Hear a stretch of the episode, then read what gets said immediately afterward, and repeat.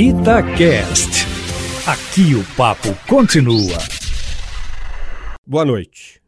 A substituição do Mandetta pelo Nelson Teich no Ministério da Saúde representa a afirmação da postura do presidente Bolsonaro contra o isolamento social. Por outro lado, o novo ministro tem afirmado que vai se basear na ciência e informações para tomar de decisões quanto à pandemia. Mas, ao mesmo tempo, deixa claro que está completamente alinhado com as ideias do presidente, que é notoriamente contrário à ciência. Ou seja, o novo ministro da Saúde está em cima do muro, por enquanto. Mas se acha que vai conseguir manter essa postura ambígua por muito tempo, está enganado. É nítido que o presidente Bolsonaro vai continuar defendendo abertamente a retomada indiscriminada da atividade econômica, com críticas cada vez mais constantes ao isolamento social. Nos últimos dias, sua fala nesse sentido foi ainda mais explícita.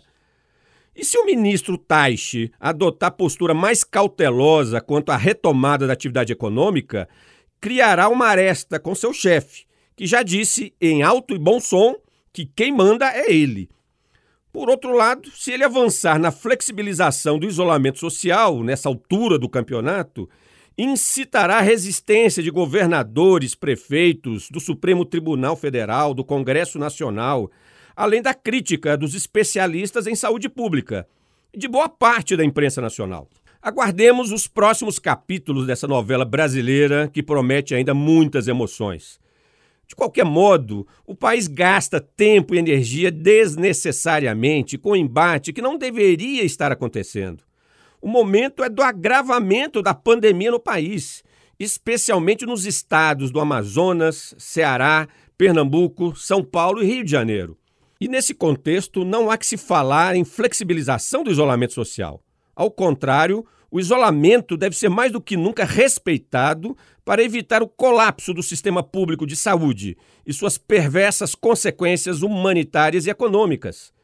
Já tivemos uma mostra do que é isso na prática com vídeos veiculados nesse final de semana que retratam o caos em hospitais públicos de Manaus.